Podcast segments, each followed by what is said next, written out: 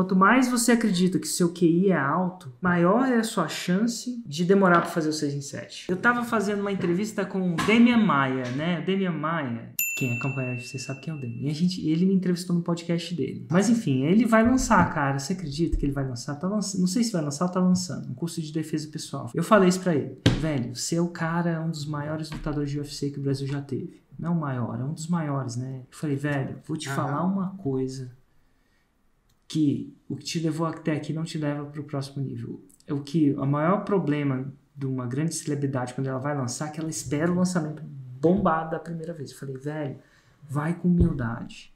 Segue exatamente a forma. Não espera o seu primeiro lançamento dar muito certo, não.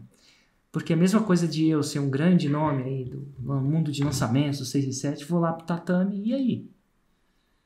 Você faixa branca.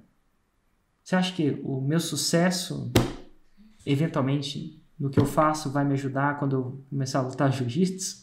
Não ajuda. Ah, eventualmente sim ajuda. Ah, de repente eu tenho resiliência, de repente eu tenho força de vontade, de repente eu tenho consistência, mas não é óbvio nem é rápido.